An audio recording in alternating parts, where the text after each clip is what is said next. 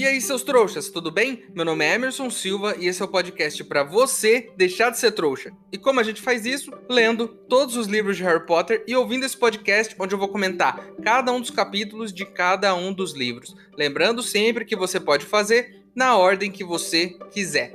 Hoje vamos comentar o que eu achei do filme Harry Potter e o Prisioneiro de Azkaban. E por que eu tô rindo? Porque eu acabei de falar que eu vou comentar cada um dos capítulos do livro e hoje eu vou falar do filme. Então, hoje eu não vou falar de nenhum capítulo, de nenhum livro. Hoje a gente vai falar sobre o filme Harry Potter e o Prisioneiro de Azkaban. E eu vou te dizer uma coisa, assim como eu disse lá atrás na Câmara Secreta. Quando você vê o filme depois de todo esse tempo, lendo cada um dos capítulos, refletindo sobre cada um deles, formando essa consciência maior do que é essa obra, a experiência é completamente diferente. Então, se eu puder te dar uma dica, assiste o filme antes de ouvir esse episódio, porque vai ser bem legal. Então, sem enrolação, vamos pro episódio de hoje.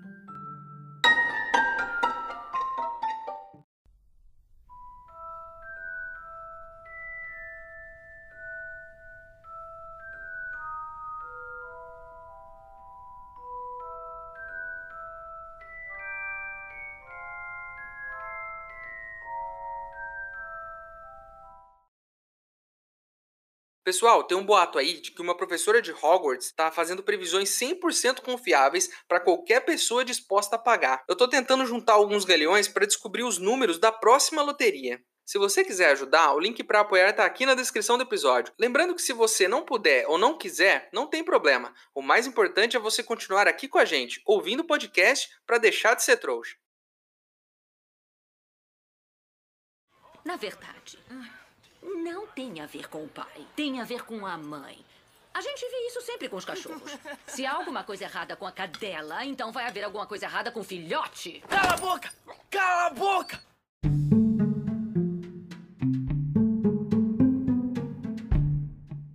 Harry Potter e o Prisioneiro de Azkaban foi lançado em 2004 e foi o primeiro filme da saga que não foi dirigido pelo Chris Columbus. Eu já falei aqui várias vezes e vou repetir. Eu sou um grande fã do trabalho do Chris Columbus, porque ele não fez só o primeiro e o segundo Harry Potter, como fez um monte de outros filmes que eu gosto.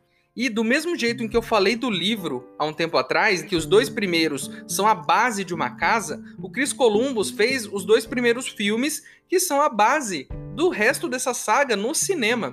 Então eu acho que ele é muito importante, porque para pra pensar, o que tem nesses dois primeiros filmes, tanto em termos de cenário, figurino, direção de fotografia, direção de arte, isso é um trabalho de muita gente, mas quem que une tudo isso em uma obra só? É o diretor. Então a gente pode colocar como o grande responsável por criar a base cinematográfica. E o que depois fica muito mais fácil para dar seguimento, porque você tem toda a história e toda a base dessa história já contada no cinema com aquele visual. E eu achei muito legal, apesar de gostar do Chris Columbus, que eles tenham trocado o diretor nesse terceiro filme, que foi o Afonso Cuarón. Ele trouxe uma cara nova para essa saga. Ele pegou o que tinha no primeiro e no segundo filme e evoluiu, amadureceu acompanhou dessa vez o crescimento dos personagens. Na minha opinião, o que não significa muita coisa, mas na minha opinião, o Afonso foi o melhor diretor de todos os filmes de Harry Potter.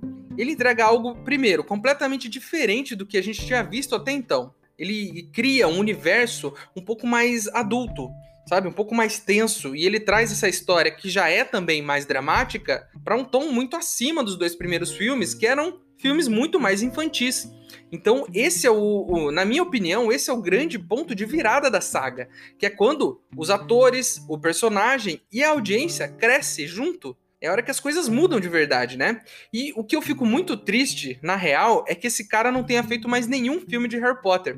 Podia ter feito mais um, não precisava nem ser o próximo, podia ser outro. Porque eu acho muito legal essa proposta de ir mudando os diretores. Olha como esse filme tem uma personalidade muito diferente do primeiro e do segundo. Porque ao mesmo tempo que você vê uma história que é contínua e que tem os mesmos atores e que ela tem uma continuidade, você vê uma mudança. Porque você nota, olha esse filme e para pra pensar como ele é diferente de todo o resto da saga. E ainda assim, é Harry Potter. A essência tá ali, mas ele é diferente. E eu acho isso muito legal e muito, sabe, traz um, uma riqueza tão grande pra saga, né?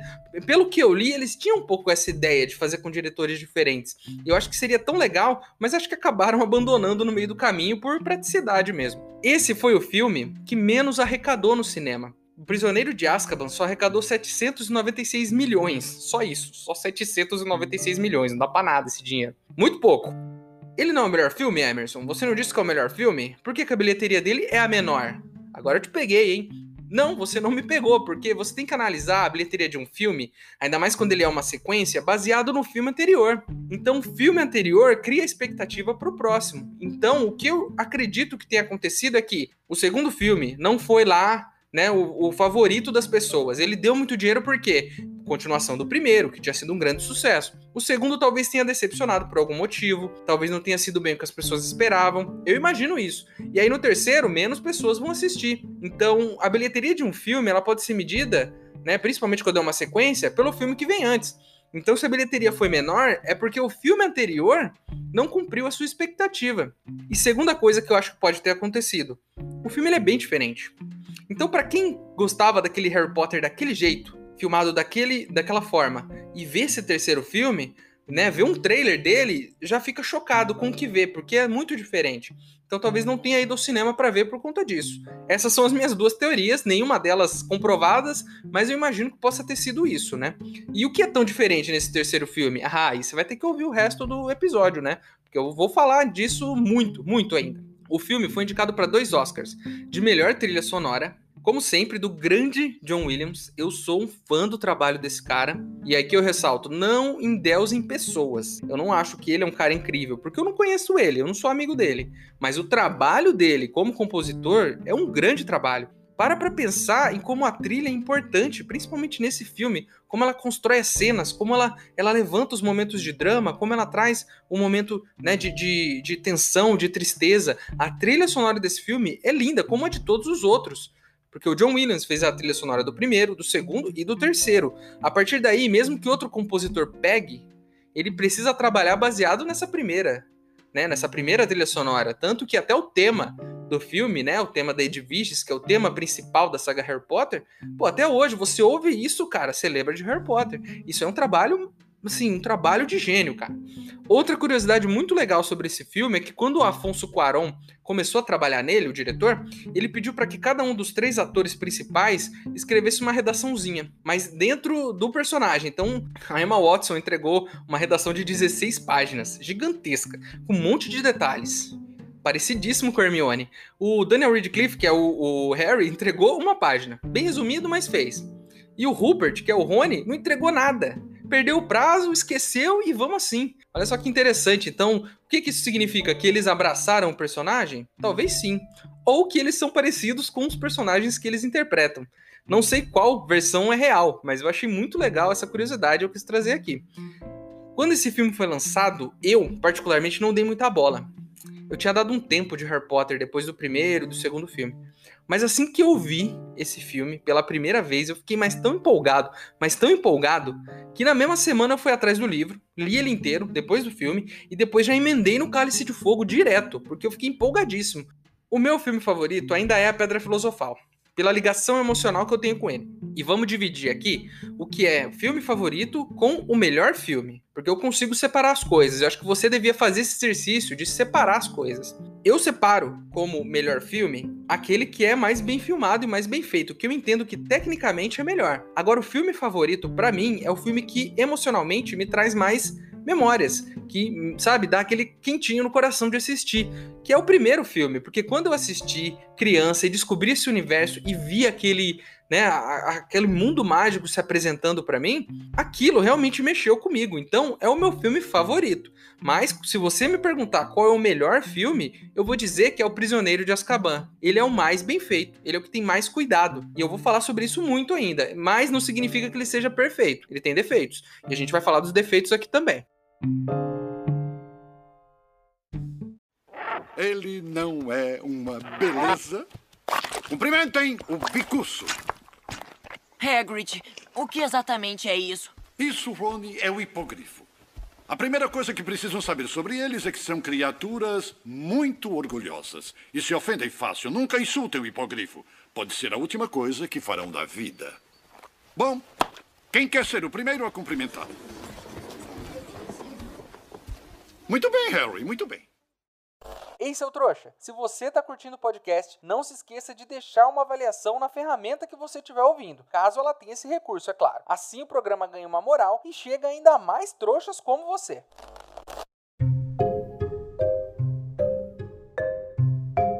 Nesse bloco eu vou falar um pouquinho sobre as coisas que eu não gostei tanto assim nesse filme. E eu sempre bato nessa tecla. Isso não quer dizer que eu achei o filme ruim ou que esses probleminhas estragam a obra, mas o que eu acho é que a gente tem que ser sempre crítico com o que a gente assiste. Entender que nenhuma obra tá livre dessa crítica. Nada é perfeito e até porque, né, perfeição é uma coisa meio particular de cada um. Eu adoro esse filme, ele é o melhor de todos, mas eu tenho algumas ressalvas. Então vamos lá. Primeira coisa, esse filme começa todo errado todo errado. Por que, que o Harry tá fazendo magia no quarto dele, fora da escola?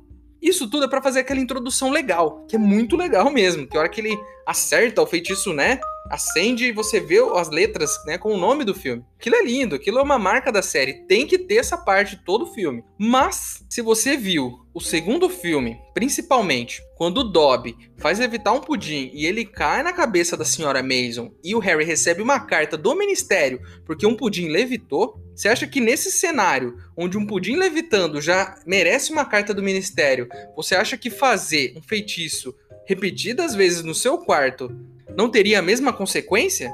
Eu acho a introdução muito legal, ela é muito bonita e ela funciona muito, mas ela tá incorreta. Ela não faz sentido com o que a saga apresentou pra gente. Então eu acho que faltou esse cuidadinho, sabe? De alguém falar, pô, cara, não dá.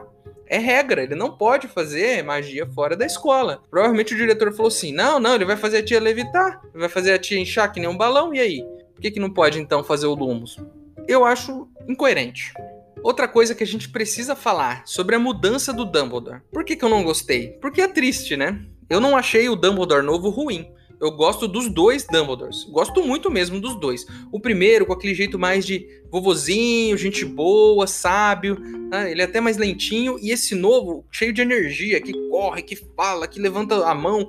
Gosto dos dois, acho os dois ótimos. Mas o que, que é triste? Triste porque o primeiro Dumbledore morreu. Muito triste saber que o ator faleceu e que ele teve que ser substituído, né? Seria muito legal se a gente tivesse o Richard Harris, que é o primeiro Dumbledore, o tempo todo. Mas a mudança é ruim, de fato, no filme. Você sente a diferença? Sente um pouco, porque o Dumbledore ele é muito mais energético mas não tanto na parte física do personagem, porque é um velho de barba, não tem como. Você põe a barba eles ficam todos iguais. Fica um velhinho de barba. Mas é muito é muito triste, né? Mas é a atuação dele é ótima, eu gosto muito desse Dumbledore e eu acho que é necessário esse Dumbledore mais enérgico, porque daqui para frente o Dumbledore começa a virar um personagem mais ativo, né? Outra coisa que a gente precisa muito falar, e a gente já bateu nessa tecla aqui no último filme. Eles continuam tirando o protagonismo do Rony. Se a Câmara Secreta, isso acontece um monte de vezes quando eles dão falas do Rony pra Hermione, acontece aqui também. E não são só nas falas. Né? O, eu fui dar uma pesquisada sobre isso e eu descobri que o roteirista, o Steve Kloves,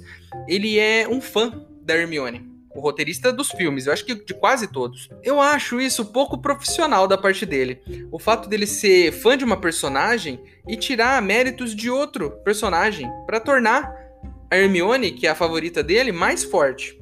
Cara, a Hermione é uma personagem incrível. A gente já gosta dela. A gente não precisa que você tire protagonismo do Rony para que ela fique mais forte, porque o Rony vira um babaca. Vou te dar um exemplo.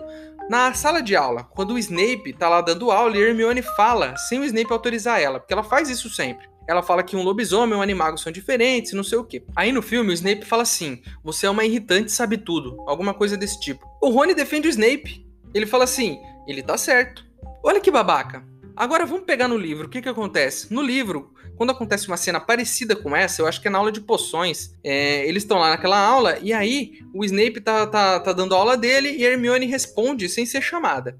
O que, que acontece? O Rony defende Hermione. Ele fala assim para ele: se você não queria saber, era melhor não ter perguntado, porque você perguntou e ela deu a resposta. O Snape fica com muita raiva do Rony e manda ele para detenção para limpar pinico Lembram que ele foi limpar pinico lá na ala hospitalar? É isso. O Rony tomou detenção porque defendeu Hermione, porque ele é um personagem corajoso, um personagem que se impõe, um personagem que enfrenta um professor, uma autoridade, em favor de um amigo.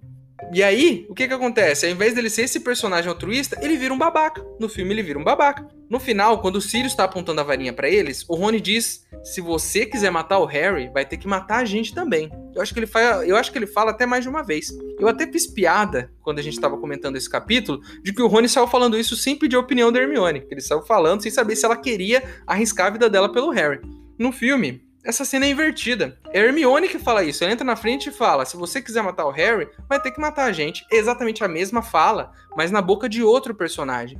E mais uma vez eu pergunto: por que fazer isso? Por que tirar um protagonismo de um personagem em favor do outro? Eu entenderia se você pegasse, por exemplo, no filme e desse ações de um personagem para outro para encurtar a história, para ficar uma coisa mais rápida. Mas os dois já estão lá. Os dois são personagens principais. A gente tem que entender que o Harry não é o protagonista sozinho dessa história. Rony e Hermione são protagonistas também. Os três são protagonistas. Apesar de ter Harry Potter lá na capa, os três aparecem o livro todo. Então por que não deixar cada um com seu protagonismo? Fizeram isso na Câmara Secreta e foi muito chato. Fizeram isso aqui de novo. E eu tendo a acreditar que vão continuar fazendo. Vão continuar transformando o Rony em um babaca. Tem outro personagem que é descaracterizado nesse filme, que é o Bichento o gato da Hermione. Eu vou falar rapidamente aqui a quantidade de coisas que o Bichento fez. Ele foi o primeiro que sentiu que tinha alguma coisa errada com Perebas que ele era esquisito. Foi o Bichento também que sacou que o Sirius era um cara do bem. O Sirius até disse que conseguiu se comunicar com ele e que o Bichento sacou que ele era um cara do bem. Foi o Bichento que roubou um papelzinho do Neville e entregou pro Sirius, onde estavam todas as senhas da Grifinória, para ele poder entrar e ir atrás do rabicho. Além disso, o Bichento é que aperta o botãozinho na base do Salgueiro Lutador pro Harry e Hermione poderem ir resgatar o Rony. Já no finalzinho do livro, quando o Harry tá puto da vida com o Sirius, o Bichento pula em cima do Sirius para proteger ele. E se não fosse o bichento, o Harry teria matado o próprio padrinho, talvez. Talvez. E por último, e não menos importante, foi o bichento que levou a ordem de compra para comprar a Firebolt do Harry. Então, sem o bichento, o Harry não teria ganhado a taça de quadribol. Ele faz tudo isso, faz tudo isso no livro. No filme, não faz nada. É só um gato correndo atrás de um rato tiraram totalmente o protagonismo do gato. Eu não digo que devia ser um filme sobre ele, porque se tivesse tudo isso que eu falei, ia ser um filme do gato. Ia ser isso, as aventuras de Bichento. O que seria muito legal. Mas não é. Mas por que não pôr uma coisa ou outra? Uma, uma, mais uma ceninha dessas que eu falei, escolher uma, para evidenciar a importância desse personagem no livro. Porque esse gato, ele faz diferença na história. Outra coisa que eu senti falta foi um trecho que falasse sobre os marotos. No livro, quando eles estão conversando na Casa dos Gritos, a gente entende quem são os marotos, quem andava ali junto, o apelido de cada um, como eles criaram o mapa do maroto, qual é o lance do lobisomem com a Casa dos Gritos, porque ele ia para lá, todo esse rolê, o Dumbledore que deu a chance do Lupin estudar, depois é, deu um emprego a ele mesmo sendo lobisomem, toda essa história. Não tem nada disso no filme. E mais uma vez eu digo, não dá tempo, o filme é longo, precisa condensar a história. Mas uma, duas linhas de diálogo ali tinha resolvido. Uma linha que falasse: Nós somos os marotos, Harry. Eu, Sirius, seu pai e o, e o Rabicho. Pronto, já explicou essa parte. Eu, eu, a Casa dos Gritos foi feita para que eu viesse aqui me transformar em lobisomem. Uma coisa rápida, simples, colocada naquele diálogo, deixaria isso evidente. Mas isso não é explicado no filme, fica meio no ar. A gente não sabe muito bem quem são os marotos. E aí, um outro filme lá na frente vai ter essa tarefa de contar. Algo que podia estar nesse e poderia poupar tempo num próximo filme. Eu acho que valeria essa explicação. Eu acho que valeria muito essa explicação. E por último, a Firebolt. A Firebolt chega na mão do Harry no filme, no final, mas no final mesmo. Já no livro, ele pega essa vassoura lá pela metade. Ele enfrenta Cedrico, a Cho, que são personagens que a gente sabe que são importantes. Enfrenta esses dois ali no quadribol, ganha a Taça das Casas, que é algo muito legal, que a gente não viu nesse filme. E eu gosto muito da cena em que o Harry sai voando no final e a tela trava no rosto dele, fica até meio embaçado. Eu gosto muito dessa cena. Tem gente que não gosta, mas eu acho muito legal ele terminar assim, com essa sensação de movimento, com a tela pausada. Mas eu acho que faltou, sabe? Faltou esse lance da taça das casas, do Harry ser campeão. Outra coisa que daria para resolver numa ceninha mais rápida. Eu entendo que não dá para pôr tudo, porque várias concessões precisam ser feitas para que o filme tenha um tempo de filme. Imagine ficar 5 horas no cinema vendo um filme. Eu veria Harry Potter por 5 horas no cinema mas a maioria do público não. E esse filme não é feito só para fã. Então ele precisa ser rápido, dinâmico, ele precisa ser explicativo na, medida, na medida do possível. Eu entendo os cortes, eu sei porque fazem e eu entendo a necessidade de fazer isso. Mas eu senti falta dessas coisas. E ninguém pode me impedir de sentir falta dessas coisas, não é mesmo? Por isso que eu bato sempre nessa tecla aqui. Harry Potter daria uma excelente série. Excelente. Uma temporada para cada ano do Harry, dava para contar tudo bonitinho, ter várias cenas legais, dava para fazer um negócio. Ó, o tempo, ele pode ser seu amigo ou seu inimigo, né? Você pode tanto fazer uma série incrível, muito boa, cheia de detalhes, como você pode fazer uma tremenda de uma porcaria que vai durar aí sete temporadas no mínimo, né? Está bem. Mate-o. Mas espere mais um minuto. Harry tem o direito de saber por quê. Eu sei por quê. Você traiu os meus pais. Por sua causa, eles estão mortos. Não, Harry, não foi ele. Alguém realmente traiu seus pais. Mas foi alguém que até recentemente eu achava que estava morto. E quem foi então? Pedro Pettigrew. E ele está neste quarto agora. Vamos, apareça, Pedro! Saia, vamos brincar! Expelliarmus!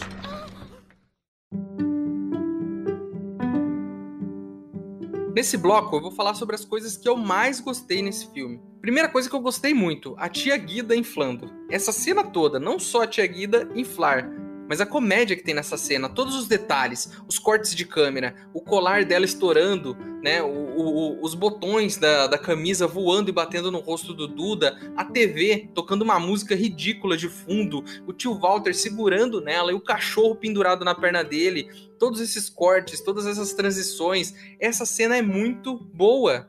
E no final, quando a tia sai voando, você tem um corte pro Duda olhando pra TV sozinho, assistindo uma cena nada a ver que tá passando na TV. Eu enquadraria essa cena. Enquadraria a cena da tia Guida voando com o tio Walter pendurado nela. Eu teria um quadrinho aqui em casa dessa cena. Ela é muito boa, ela é muito engraçada. E, e ela já começa o filme, né, de um jeito que te leva lá para cima. para em seguida já te jogar lá embaixo. Porque a hora que o Harry sai da casa dos tios, ele se vê numa rua vazia. É a primeira vez que a gente anda com o Harry pela rua do bairro. E é uma rua escura, sombria, e tá tudo meio tenso. Os balanços estão se movendo sozinhos. Isso dá um tom no filme, né? Uma espécie de, de, de tensão que é criada, sabe? Você não, não entende o que vai acontecer. Isso te leva lá para baixo, num, num, num estado de tensão.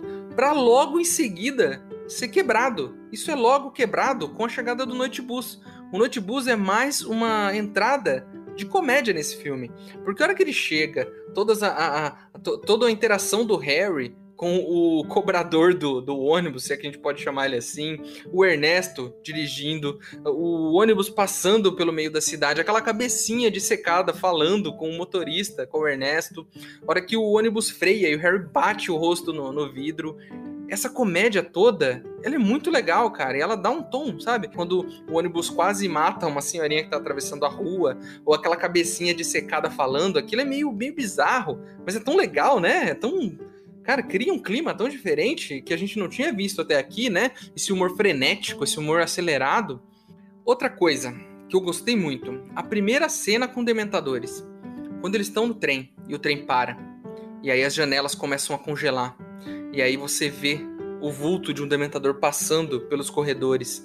Ele abre a porta com aqueles dedos sinistros dele. Então, caramba, que clima é esse, né, cara? Que criatura aterrorizante, fica tudo gelado. Começa a sair aquele vaporzinho da boca do, dos personagens.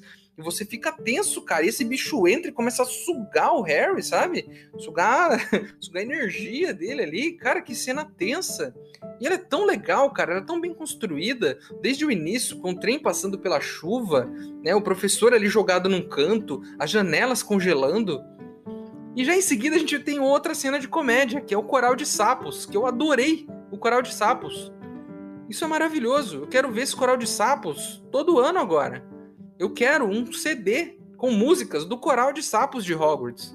Porque é maravilhosa essa cena. E eu já vi essa cena repetidas vezes para ver o que cada sapinho faz durante a música. Porque cada um tem uma reação. Tem um sapinho que balança a cabeça, tem um que tá mais puto, tem, tem um que quacha meio errado. Dá, dá para fazer uma tese só sobre essa cena. Eu quero falar um pouquinho agora aqui sobre as transições das cenas. Isso é tão legal, isso dá um dinamismo tão grande para esse filme e dá tanta vida para todo o cenário ao redor do castelo e de tudo que faz parte desse filme. Presta atenção quando você assistir nessas pequenas transições. Por exemplo, tem uma transição em que o Dementador passa perto de umas flores e elas congelam.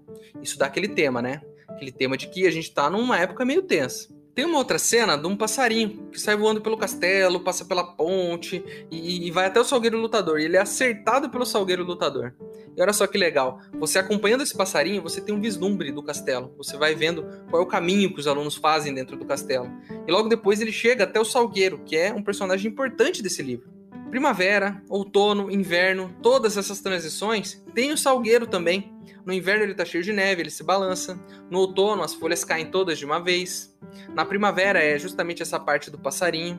Olha só como ele vai fazendo a transição de uma cena para outra, vai te contando que o tempo está passando de uma forma muito simples, te mostra que o tempo está passando, e ele vai fazendo isso usando personagens importantes. Então o Salgueiro vai aparecendo o filme todo, até que no final a gente entende que ele tem uma importância.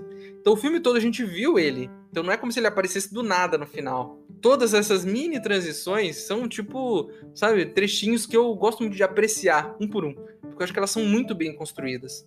Outra coisa legal, coisa que eu gostei nesse filme, é a troca da cabana do Hagrid. No primeiro e segundo, a cabana do Hagrid ficava num lugar plano, um lugar planinho, bonitinho. Agora fica lá, depois de uma escadona. Antes dessa escada tem um, um círculo de pedras. Né? Eu acredito que essa troca de local da cabana do Hagrid tenha sido principalmente para fazer algumas cenas, né? As cenas de viagem no tempo, a cena em que eles olham a cabana do Hagrid lá de cima, o próprio Malfoy tá com binóculo olhando lá para baixo, eles ficam lá de cima olhando quando o, o, o Bicuço é executado. Então acho que foi trocado para a gente ter essa mobilidade dramática, né? Se fosse num local plano e sem muitos obstáculos, sem muitas árvores, sem escada, sem nada, a gente não teria como fazer todas essas cenas, a gente, né? Como se eu tivesse participado da produção, né? Outra cena que eu gosto muito, Harry voando no bicuço. A música, ele passando a garrinha na água, o grito do Harry. Essa é uma das minhas cenas favoritas desse filme. Ela não existe no livro. Inclusive o Harry nem gosta de voar no bicuço no livro, mas é uma cena para você curtir. O bicuço voando pelo castelo e você vê as torres, você vê toda a imensidão desse castelo, você passando pelo lago, eu gosto muito dessas cenas contemplativas, cenas que mostram o cenário, cenas que mostram o que está ao redor dessa história, toda a magia que está ao redor dela. Mostram um castelo de cima, que mostram um lago, a floresta. Isso é, isso é lindo, cara. Isso é poético. Isso dá um clima pro filme incrível, maravilhoso, sabe? Você curte ver essas cenas. Outra coisa que eu gostei muito é do figurino. Eu não sou muito de elogiar roupa, porque até porque eu uso qualquer coisa no meu dia a dia aqui e não sou muito ligado nessas coisas. Mas para para pensar no figurino dos outros filmes, do primeiro e segundo, como eles tinham menos personalidade do que nesse. Primeiro, eles não usavam roupas de trouxa no primeiro e segundo filme. Aqui eles usam. E toda a cena final, todo o arco final, eles estão com roupa de trouxa. Isso é legal, porque mostra um pouquinho da personalidade de cada um, né? Pelas roupas que eles usam. Outra coisa, vocês repararam na quantidade de vezes em que algum personagem faz uma pequena magia com as mãos? Eu não sei qual foi a intenção nisso, mas acontece várias vezes. O Dumbledore no começo, ele tá fazendo aquele discurso muito bonito que ele faz e que eu acho que nem existe no livro. Ele faz com a mão, ele passa a mão pela vela, a vela apaga, depois ele acende. O Lupin faz isso também quando eles estão tendo aulas contra dementadores. O Lupin vai lá e acende as velinhas uma por uma com a mão, vai acendendo. Além disso, ele também abre o malão só fazendo um gesto com a mão e o malão abre. Isso é muito legal. É um detalhe muito pequeno, muito bobo, mas é muito legal. Isso é coisa que a gente não via nos primeiros. Nos primeiros era sempre com a varinha. E é muito legal ver isso, os bruxos mais velhos e mais experientes fazendo magia simples do dia a dia, só fazendo gestos. Isso é muito legal e eu gosto muito. O próprio Dumbledore, quando o Harry tá caindo lá no ar no jogo de quadribol, o Dumbledore faz um gesto com a mão para desacelerar o Harry, para ele não se machucar na hora que ele cair. Eu gosto muito dessas cenas, e são detalhes. Essas cenas são detalhes pequenos, mas eu acho muito legal como elas compõem o personagem, né? Como você mostra que esses bruxos são mais experientes que as crianças que estão ali. Destaque rápido aqui pro soco da Hermione no Draco. Destaque bem rápido. Eu queria ver essa cena em looping. Queria um gif desse soco, porque ele é muito bom. Mandem para mim gifs desse soco. Outra coisa, a transformação do lobisomem todo filme ou livro de lobisomem precisa ter a transformação. Não adianta você ter um lobisomem e não ter ele se transformando em lobisomem. Então, já saiba aqui de antemão: se tiver um lobisomem num filme, vai ter a cena de transformação. Ela precisa existir. É um, é um requisito aí. Se não existir, você é processado pelos advogados dos lobisomens. Então, essa cena do Lupin virando um lobisomem é terrível, cara. Olha o rosto dele. Cara que ele faz de terror, de medo. E como parece que dói. E eu nem tô falando da cena da parte gráfica mesmo, feita por computação, do lobisomem virar lobisomem, né? Do pelinho crescendo, das pernas. Esquece isso. Foca naquela cena em que mostra os olhos do Lupin. Olha aquela cena, como o ator entrega naquele momento o terror que é virar um lobisomem, cara. Aquela boca aberta, aquele terror nos olhos dele, você fica tenso, cara. E depois aí vem toda a parte de computação gráfica que é boa. Mas o principal, fica de olho no ator. Olha como ele entrega essa cena. Já indo pro final, na parte da volta no tempo, tem alguns detalhes muito legais sobre a volta no tempo. Primeira coisa, quando eles giram virar tempo e tudo começa a rodar ao contrário, Repara no fundo, em tudo que acontece no fundo, na quantidade de maluquice que acontece na enfermaria. Tem até um cara que é enfaixado inteiro ali. Eu achei muito legal isso. Segundo, quando eles vão descer para ir atrás do bicurso, a câmera não segue eles. A câmera vai por dentro de um relógio. A câmera passa por dentro de um relógio gigante que tem ali na entrada do castelo e desce até eles. E para pra pensar, esse relógio estava em várias outras cenas, já dando clima e te mostrando que alguma coisa ia acontecer relacionada ao tempo. Tem até um, um, pêndulo gigantesco que fica passando na frente da porta. Eu não entendo aquilo.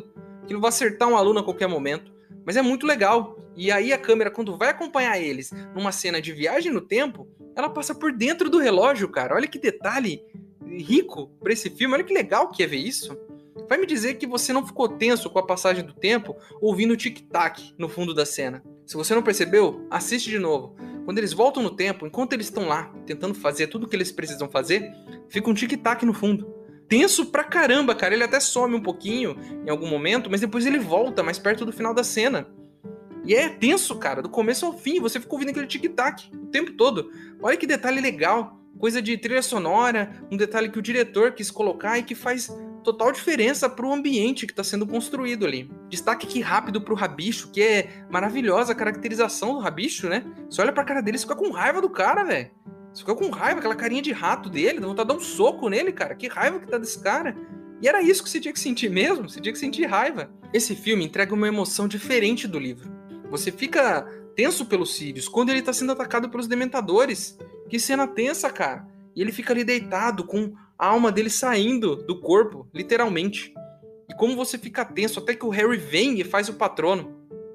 E falando nisso, quando você descobre que é o Harry que faz o patrono, aquilo emociona, cara. O Harry se levantar, fazer o patrono, salvar a vida do padrinho, cara, usando, sabe, uma memória feliz dele e, e o, o servo, que representa o pai, aparece. Essa cena é emocionante, cara, é muito emocionante. E já pro fim, a cena que mais me emociona também é com Sirius. Quando ele sobe no bicurso e ele sai voando, toca a minha música favorita de Harry Potter. Essa música é, eu acho que eu gosto mais dela do que o tema principal do filme. Porque ela é muito emocionante, cara. O Sirius vai voando com o hipogrifo rumo à liberdade. Um homem inocente que não conseguiu provar sua inocência, mas conseguiu escapar da morte. E ele e o Bicuço, que são dois é, personagens que foram incriminados injustamente, que iam morrer injustamente, eles fogem juntos em direção à lua. E você ouve a música e ela sobe, e você sabe que eles estão livres. E essa música, ela é toda a cena, cara. Eu tô arrepiado só de falar. Essa música é linda, cara. Eu adoro ela, eu ouvi enquanto eu estava fazendo o roteiro desse podcast. E quando ela sobe, quando ela cresce, ela te entrega, ela te entrega a emoção máxima desse filme que é o Sirius está livre, o Bicurso está livre e o Harry agora, ele tem um padrinho, ele tem família.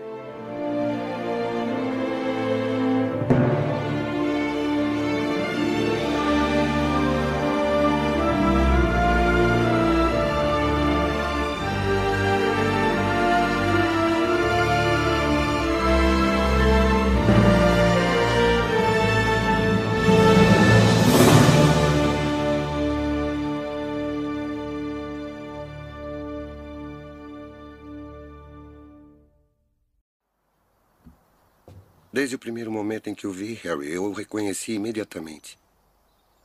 Não pela cicatriz, pelos olhos. iguais aos da sua mãe. É. É, sim. Eu a conheci. Sua mãe me ajudou numa hora em que ninguém mais quis ajudar. Ela não era só uma bruxa com poderes incríveis, mas uma mulher extraordinariamente bondosa. Ela tinha o dom de ver a beleza nos outros, mesmo e talvez principalmente quando a pessoa não conseguia enxergar isso em si mesma. E o seu pai, Tiago, por outro lado, ele tinha, digamos, um certo talento para problemas. Um talento, pelo que dizem, que você herdou.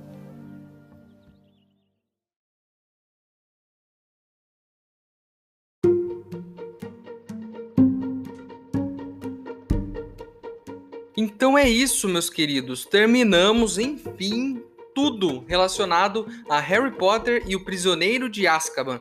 Falamos de cada capítulo, falamos do livro de forma geral no último episódio e nesse a gente fechou falando do filme. E foi muito legal, foi muito divertido fazer isso junto aqui com vocês, ler os comentários de vocês, receber os e-mails, poder interagir, poder falar sobre esse livro que é muito bom, poder falar sobre cada detalhe dele. Isso é muito legal, isso é muito divertido e isso é bom para mim.